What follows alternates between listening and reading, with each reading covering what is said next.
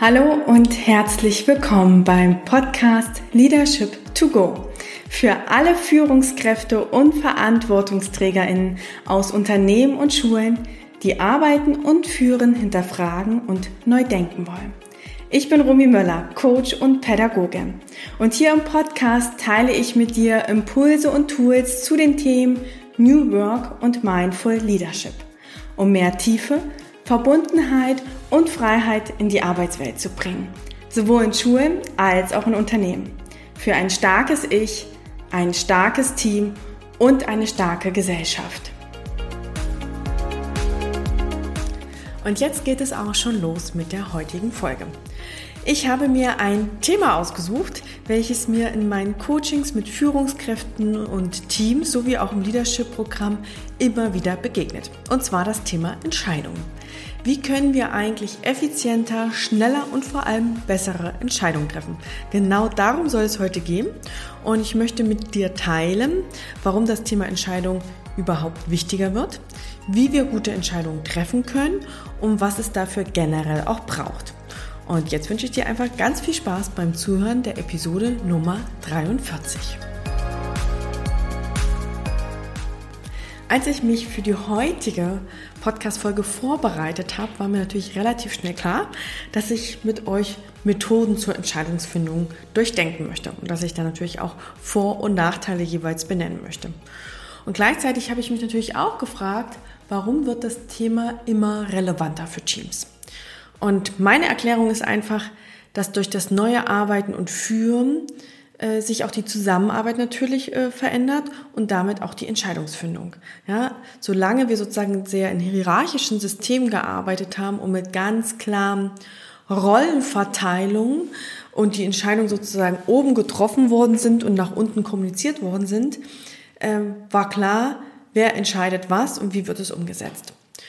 Jetzt verteilt sich das aber immer mehr. Ja? Es werden irgendwie Verantwortung verschoben, Rollen werden flexibler gestaltet und damit entsteht natürlich auch der Bedarf darüber zu sprechen, wie treffen wir nur Entscheidungen, wer darf eigentlich die Entscheidung treffen und wer muss daran beteiligt werden.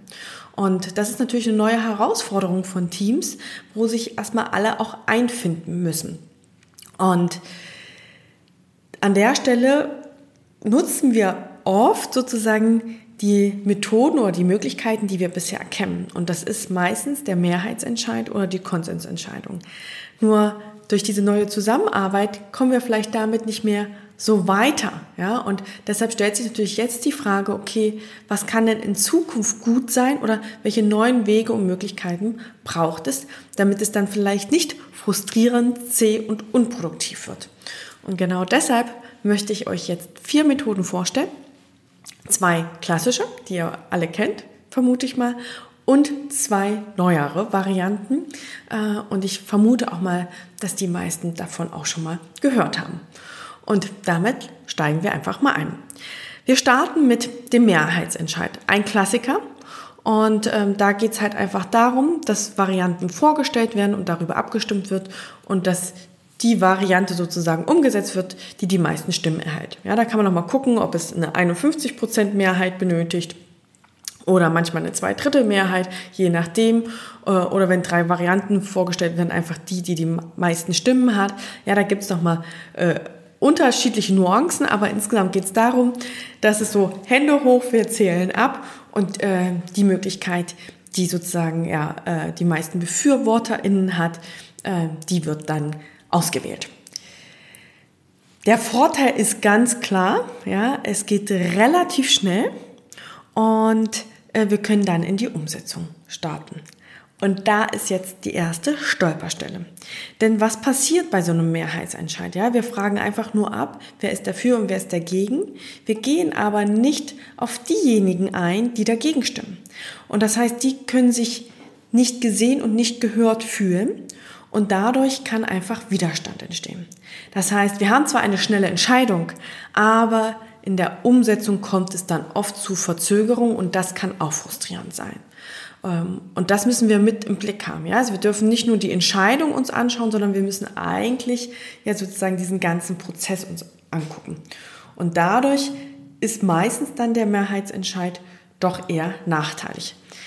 Die Methode funktioniert meiner Meinung nach nur, wenn wir wirklich das klare Commitment von allen haben, dass egal wie entschieden wird, alle auch dahinter stehen.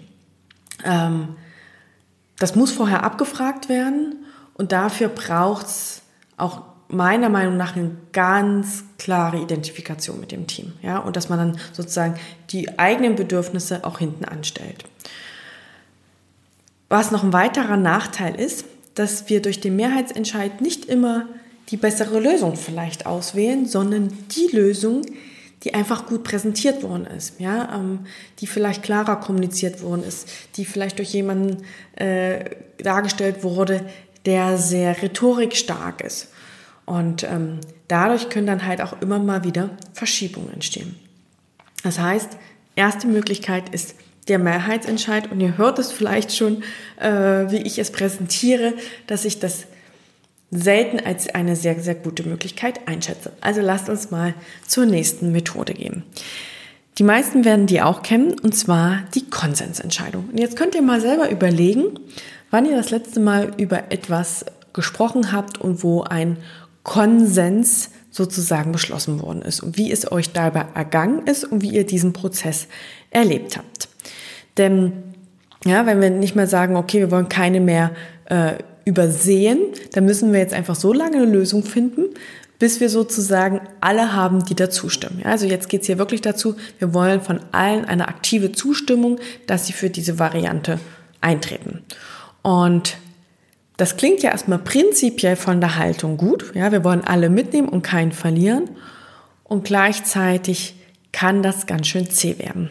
Ich kann mich noch an manche äh, Lehrerkonferenzen oder Lehrersitzungen erinnern und auch im Unternehmen, ja, wo man immer wieder äh, quasi Themen aufgenommen hat, äh, sie nicht zu Ende diskutieren konnte, dann wurde das wieder als offene To-Do für die nächste Sitzung aufgeschrieben und manchmal haben wir wirklich über drei Monate das Thema mitgeschliffen, weil irgendjemand immer noch nicht ganz zufrieden war und dann wurde das immer wieder vertagt.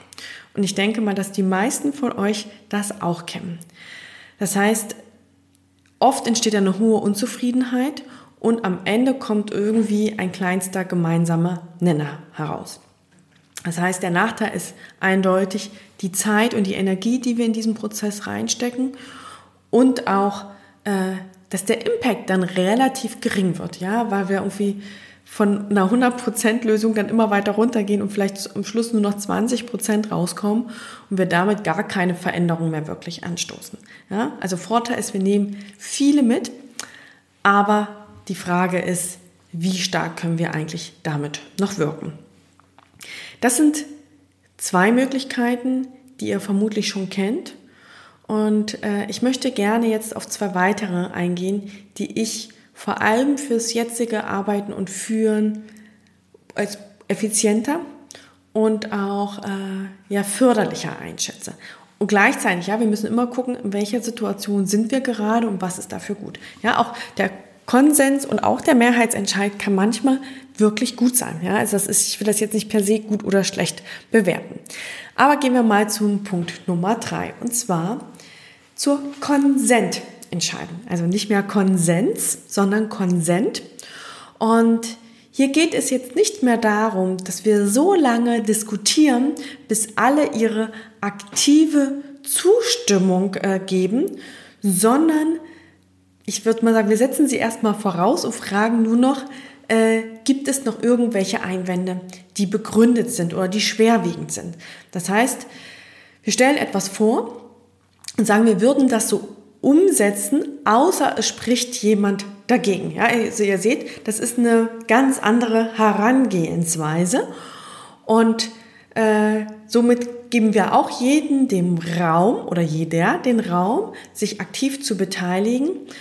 Was aber nicht entsteht, ist, dass wir vielleicht uns so in kleinen Details verhaken. Ja, also nehmen wir mal an, äh, ein Produkt wird irgendwie entwickelt und dafür werden neue äh, Cover irgendwie entwickelt. So, Und wenn ich jetzt sozusagen über den Konsens spreche, ja, also stimmt jeder zu, dann kann es manchmal passieren, dass dann wirklich so darüber diskutiert wird, nee, es muss Schriftgröße 14 oder doch lieber 16, also ich finde das ein bisschen klein. Und wie wäre es dann so, ja, also dass wir ganz schnell dann wirklich in diese allerbeste Lösung gehen wollen und dass wir uns dann in Details verlieren. Beim Konsent geht es wirklich darum, gibt es ja schwerwiegende Einwände, dass das nicht mehr umgesetzt oder dass, es, dass wir nicht in die Umsetzung gehen können. Also es geht darum, dass wir nicht die Zustimmung maximieren, sondern dass wir einfach die Bedenken minimieren. Also es ist safe enough to dry, ja. Also äh, wir sind sicher genug, um einfach erstmal loszugehen. So, und das ist auch schon mal ganz wichtig, ja. Es geht darum, dass wir eine passende Lösung finden und nicht die beste. Ja, und äh, der Vorteil ist natürlich, dass das zügiger geht, dass wir uns auf die wesentlichen Dinge konzentrieren und dass alle auch trotzdem an dieser Zustimmung beteiligt werden. Und das ist natürlich auch für größere Gruppen ganz gut, ähm, weil wir sozusagen damit trotzdem alle mitnehmen, aber nicht in so ja, ausufernde Diskussionen gehen. Was aber auch wichtig ist, ist, dass wir beachten müssen, dass dadurch vielleicht Lösungsfindungen eingeschränkt werden. Also ich kann mich daran erinnern an äh, das letzte Leadership-Programm, weil wir da auch über Entscheidungsfindung sprechen und äh, die TeilnehmerInnen dürfen dort auch Entscheidungen treffen und wirklich reale. Ja, also sie haben auch ein Entscheidungsproblem, welches sie lösen müssen oder lösen dürfen.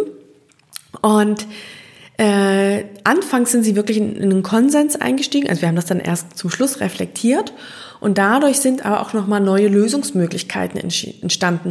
Und sie, aber dann sind sie sozusagen in den Konsent gewechselt, um den Prozess ja äh, zu verschnellern, also wirklich dann auch zügig abzuschließen. Und äh, wir haben dann einfach in der Metareflexion danach so gemerkt, ja, also ein Konsent hätte vielleicht zum Anfang nicht neue Optionen aufgebaut.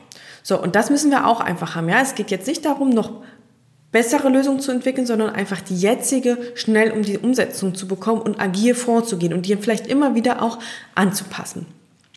Und was ich auch einfach sagen muss bei der Konsententscheidung, kann es auch passieren, dass durch eine Person der ganze Prozess aufgehalten wird, weil wir natürlich jedem Einwand auch Beachtung schenken. Und äh, da kann es sein, wenn es einfach Unstimmigkeiten im Team gibt, dass dadurch sozusagen äh, ja diese Entscheidungsfindung auch verhindert wird.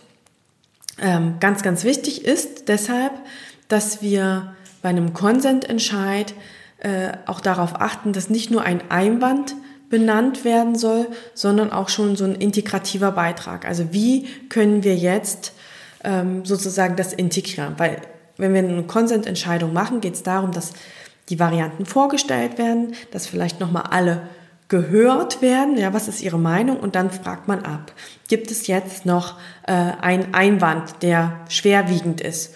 So, und wenn dann einer genannt wird, dann geht es darum, dass man meistens quasi in diesem Entscheidungsteam, also erstmal in diesem kleinen Projektteam, diesen Einwand ein arbeitet, je natürlich wie groß das ist. Ja, manchmal, wenn es dann nur darum geht, es muss die Schriftgröße geändert werden, kann man darüber gleich abstimmen. Aber wenn es halt größere Einwände gibt, dass dann erst wieder sozusagen dieses Kleinteam ähm, das einarbeitet, dann wieder vielleicht in dem nächsten Meeting die neue Variante vorgestellt wird und dann nochmal alle Meinungen kurz angehört werden, was dazu gesagt wird. Und dann geht es relativ schnell auch wieder in die Abfrage, ob es noch Einwände gibt. Und dieser Prozess wird immer wieder wiederholt so bis wirklich kein Einwand mehr da ist und man dann losstarten kann.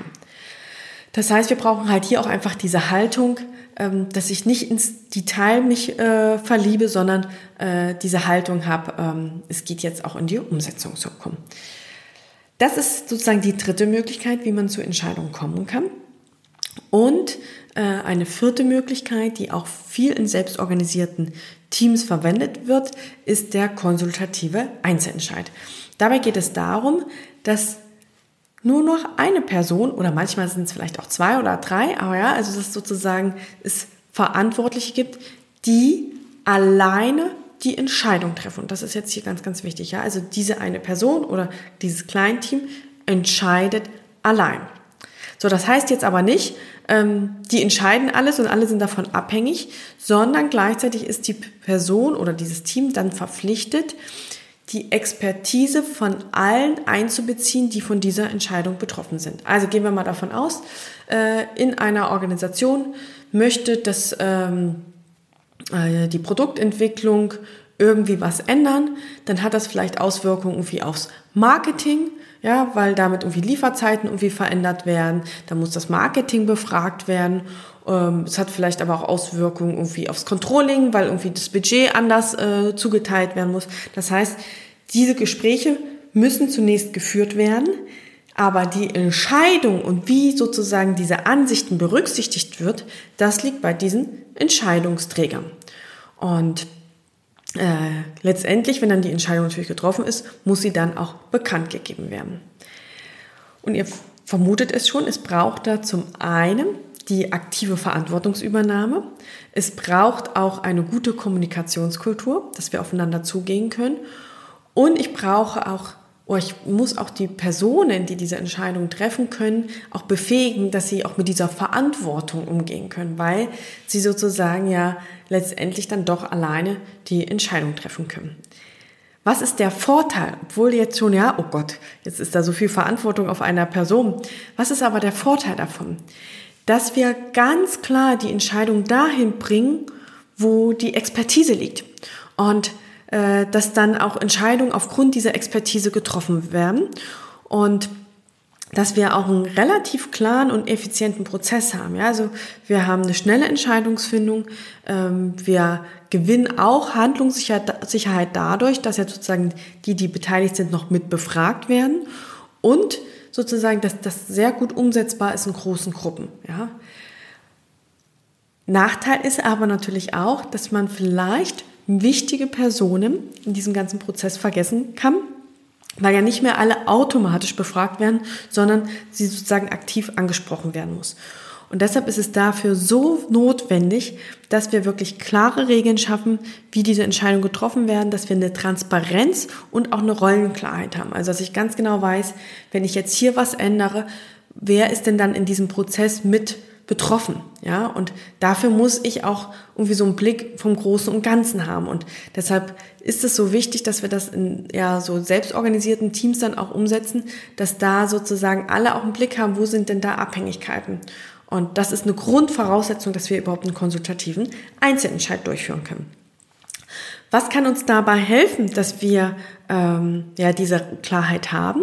Zum einen zum Beispiel die RACI oder RACI-Matrix, je nachdem, wie man es ausspricht. Das ist eine ähm, Matrix oder so ein Übersichtsschema, welches aus der agilen Arbeit kommt, die die Verantwortlichkeiten klärt. Also wer ist responsible, wer ist accountable, wer ist consultant und wer ist informed. Dafür steht RACI, also die Abkürzung, die Buchstaben. Und die macht erstmal sichtbar, welche Personen sind wo beteiligt. Also die gucken sozusagen, wer ist in welchem Prozess und definiert das ganz klar, weil dann können wir auch sagen, okay, wenn ich jetzt eine Entscheidung treffe und ich bin dafür verantwortlich, ich weiß aber, ähm, wen muss ich sozusagen mit einbeziehen und wen muss ich aber letztendlich auch informieren. Ja, also das kann sozusagen, wenn ich einen konsultativen Einzelentscheid bei mir nutzen möchte, kann das eine Hilfe sein, die notwendige Transparenz über diese Matrix zu ermöglichen. Ich möchte jetzt gar nicht so weit auf diese Matrix eingehen, denn ich kann schon mal ein bisschen anteasern. In der nächsten Podcast-Folge unterhalte ich mich mit Lisa Küver, einer ehemaligen Teilnehmerin von meinem Leadership-Programm, genau darüber, da sie äh, bei I plus M Naturkosmetik arbeitet und das Team dort genau damit arbeitet und welche Erfahrungen sie damit gemacht haben, welche Stolperstellen es vielleicht dort auch gibt. Darüber werdet ihr auf jeden Fall in der nächsten Podcast-Folge mehr erfahren. Ich denke, aus der Praxis äh, lernt sich dann immer noch am meisten. So, aber ich hoffe, dass ihr erstmal so einen kleinen Einblick bekommen habt, was ist so ein konsultativer Einzelentscheid. Und genau darum ging es mir erstmal, dass wir aufmachen, welche Entscheidungsmöglichkeiten gibt es. Also, wir wiederholen nochmal, es gibt so diese Klassiker, Mehrheitsentscheid und auch die Konsensfindung. Und gleichzeitig, wenn wir sozusagen agiler werden wollen, wenn wir die Kompetenzen und Verantwortlichkeiten mehr verteilen wollen, können wir in die Konsententscheidung gehen oder in den konsultativen Einzelentscheid. Und wie gesagt, das ist äh, immer auch von der Situation abhängig, von dem Team abhängig. Und äh, ich würde jetzt nicht sagen, das eine ist besser oder schlechter. Ja, das müssen wir immer im Einzelfall dann uns auch genauer anschauen. Was ich aber auf jeden Fall noch sagen möchte, ähm, auch wenn wir das richtige Tool gefunden haben oder die richtige Methode, kann es trotzdem noch dazu kommen, dass wir keine guten Entscheidungen treffen.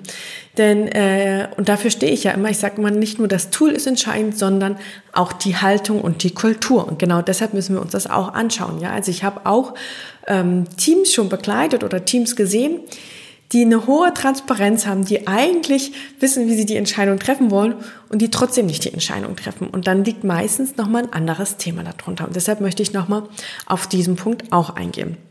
Was braucht es denn generell, um gute Entscheidungen zu treffen?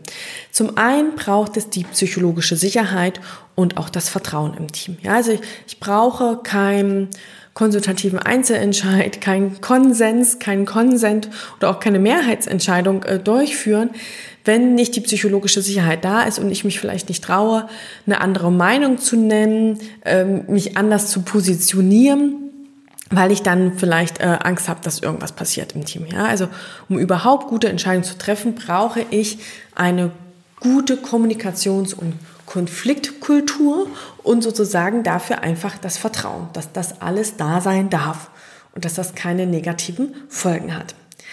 Darüber hinaus brauche ich ein gemeinsames Ziel. Ja, also wenn wir Entscheidungen treff, gut treffen wollen, müssen wir auch immer wieder gucken, wofür treffen wir eigentlich die Entscheidung?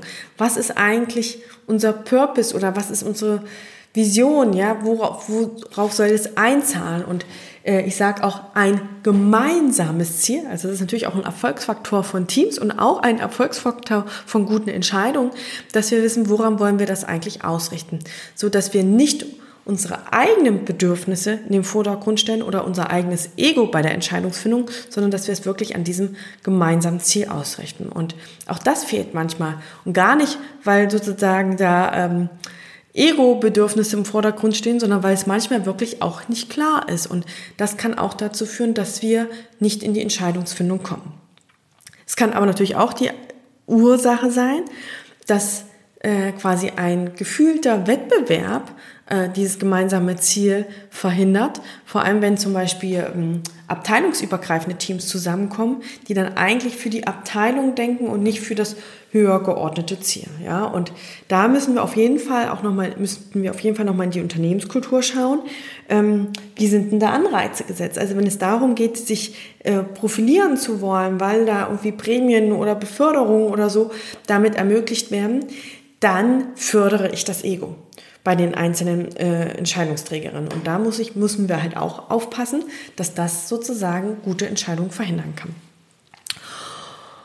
Und, und darüber spreche ich dann auch mit Lisa äh, in der nächsten Folge, es braucht eine gute Kommunikationskultur. Also ihr habt wahrscheinlich schon gemerkt, ja, beim konsultativen Einzelentscheid, ich muss auf die Person eingehen, ich muss auch bei dem Konsent äh, Einwände mit einbeziehen. Wir brauchen dort wertschätzende Kommunikation. Und es entstehen natürlich auch manchmal Konflikte. Und da ist es ganz, ganz wichtig, dass wir immer wieder gucken, ähm, worum geht's eigentlich, welche Bedürfnisse liegen dahinter, dass wir die Emotionen im Raum halten können, ohne dass daraus ein Drama entsteht, weil Emotionen sind wichtig und gleichzeitig müssen wir intelligent mit ihnen umgehen können. Und äh, deshalb arbeiten auch viele selbstorganisierten Teams zum Beispiel mit der gewaltfreien Kommunikation, ja, weil wir natürlich auch die Menschen erstmal befähigen müssen, dass sie das auch ja, äh, durchführen können und sozusagen es wird immer mehr Reibung kommen. Ja? Also wenn ich Entscheidungen von der Spitze nach oben, äh, nach unten verlagere und das mehr verteile, dann entstehen da mehr Reibung und damit müssen wir umgehen können. Da an der Stelle würde ich auf jeden Fall euch auch noch auf den Folge mit Sebastian Köppel von Beckers Bester hinweisen, äh, die ich sehr, sehr inspirierend fand zum Thema Selbstorganisation. Und äh, er hat das genau auch beschrieben, ja, also dass wir da auch nochmal schauen müssen, dass wir nicht nur die Bereitschaft der Menschen abfragen, sondern auch gucken, haben sie die Kompetenzen dafür und was brauchen sie da vielleicht gegebenenfalls auch an Unterstützung. Also ich verlinke euch die auf jeden Fall auch in den Show Notes.